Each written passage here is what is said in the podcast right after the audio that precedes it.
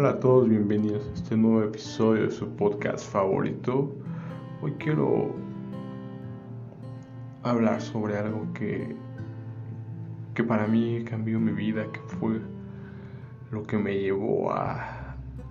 este, hasta este estado actual y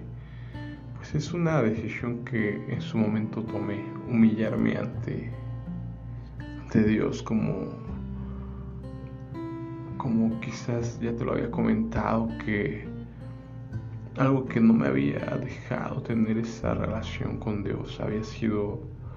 el orgullo que yo tenía, porque me sentía muy orgulloso de, de que yo podía en mis fuerzas hacer cualquier cosa, levantarme como te platiqué en alguna ocasión, pues en algún momento me sentí muy solo y sentía que yo tenía que hacerlo todo por mí mismo, por mis fuerzas y que y ese era mi orgullo, no levantarme, que no me iba a dejar caer. Pero a la vez ese orgullo me provocó la soberbia de creer que no necesitaba de nada ni de nadie y que yo podía cumplir todas las metas que yo me propusiera por mí mismo, por mis fuerzas. Y en su momento me sentía muy satisfecho y muy feliz, pero como te lo he comentado, por dentro sentía siempre ese vacío, esa tristeza que me faltaba algo más, ¿no? Que por más que consiguiera cualquier cosa, no me sentía completo. Entonces el punto que a mí me llevó a hacer ese cambio de vida fue ese momento en el que me humillé y dije que no podía seguir sin Dios, porque sin Dios no era nada, que Dios. Era el único que podía tomar la situación de mi vida y cambiarla, porque yo por mis propias fuerzas no podía, aunque había sentido que podía, que era muy orgulloso, que tenía las fuerzas, la, el intelecto y todo lo necesario, fue hasta el momento que me humillé. Y eso es lo que hoy quiero que, que tomes en cuenta que para tener una relación con Dios es necesario ser humilde. ¿Por qué? Porque Jesús vino a servir, vino a humillarse ante toda la humanidad, vino a lavar los pies de los apóstoles, vino a sanar enfermos, a escuchar a todos aquellos necesitados, a las prostitutas, a los a los cobradores de impuestos que en ese momento eran como ladrones prácticamente eran, digamos, lo peor de lo peor y con ellos es con los que Jesús estaba trabajando, con los que estaba ayudando, con los que les estaba enseñando y a los que estaba liderando, ¿no? Y vino a servir a toda la humanidad, como te digo, y nos sirvió de tal manera que entregó su cuerpo, entregó su vida para, para que por medio de su muerte nosotros pudiéramos tener esa reconciliación con Dios, que fue al fin de cuentas lo que marcó la diferencia a partir de esa época, el antes de Jesús y después de Jesús, porque antes de Jesús todos éramos enemigos de Dios. porque Porque el pecado nos hizo ser enemigos de Él, como te lo he dicho, el orgullo de sentirnos que podíamos tomar nuestras propias decisiones y hacer lo que queramos y no seguir,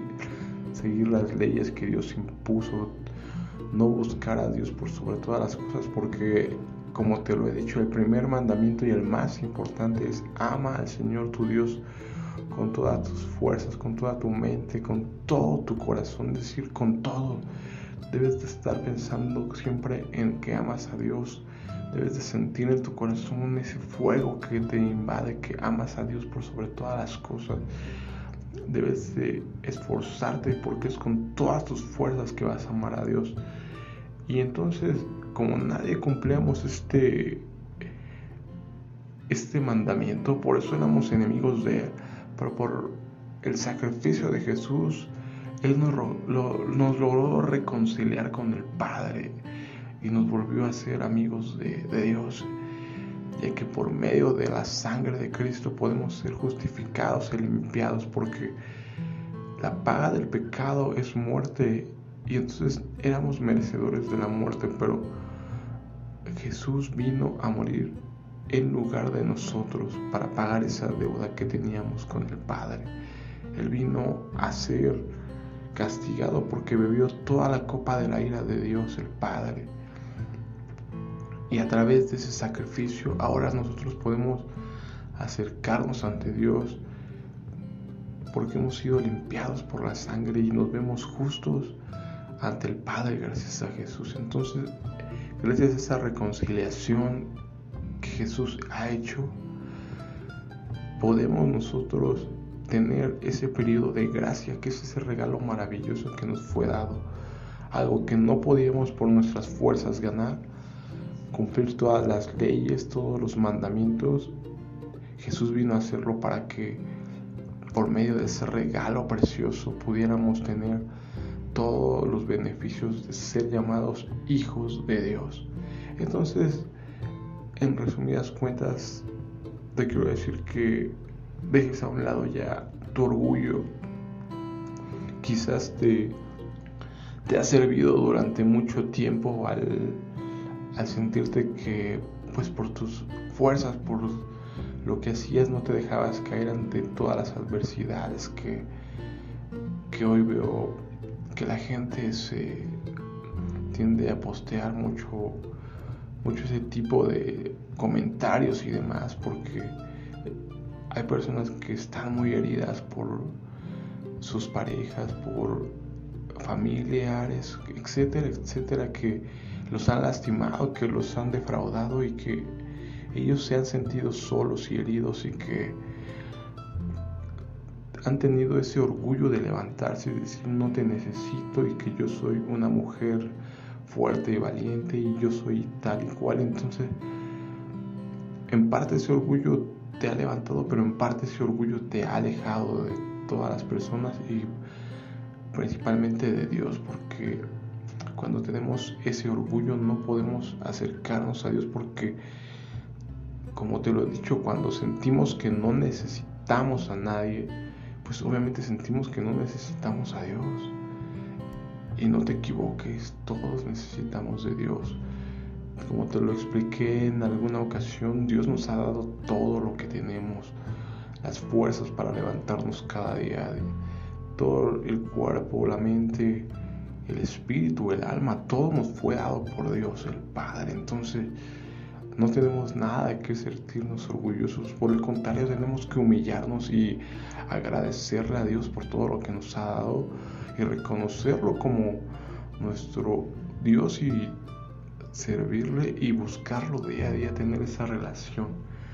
Entonces, no cegarnos por ese orgullo que, como te he dicho, nos lleva a, a volvernos soberbios y creer que no necesitamos de nada ni de nadie, que nosotros podemos hacerlo todo por nuestra cuenta, somos autosuficientes. Entonces, como te lo expliqué, para mí ese ha sido el mayor cambio y que en su momento me di cuenta que porque había vivido tanto tiempo alejado de Dios, había sido por ese orgullo que me había separado de Dios, que no había permitido que yo aceptara que sin Dios no era nada y que Él para mí era todo y que lo necesitamos día a día porque sin Él no somos nada, ¿no? Y entonces hoy quiero que te quedes con esta reflexión para que para que te des cuenta que el orgullo te está separando de Dios. El orgullo no te permite tener esa relación con Dios día a día que te va a sentir a poder llenar principalmente ya eso, ese vacío, a sanar todas esas heridas que hay en tu corazón y empezar esa relación maravillosa con Dios, porque tener una relación con Dios es necesario, indispensable, fuimos diseñados para tal situación y al no estar llevándola a cabo, por eso tenemos tantos problemas en nuestras vidas, porque confiamos en nosotros mismos, en nuestras fuerzas y al fin de cuentas vamos a fallar en algún momento porque no somos perfectos, el único que es perfecto es Dios. Entonces si confiamos en Dios,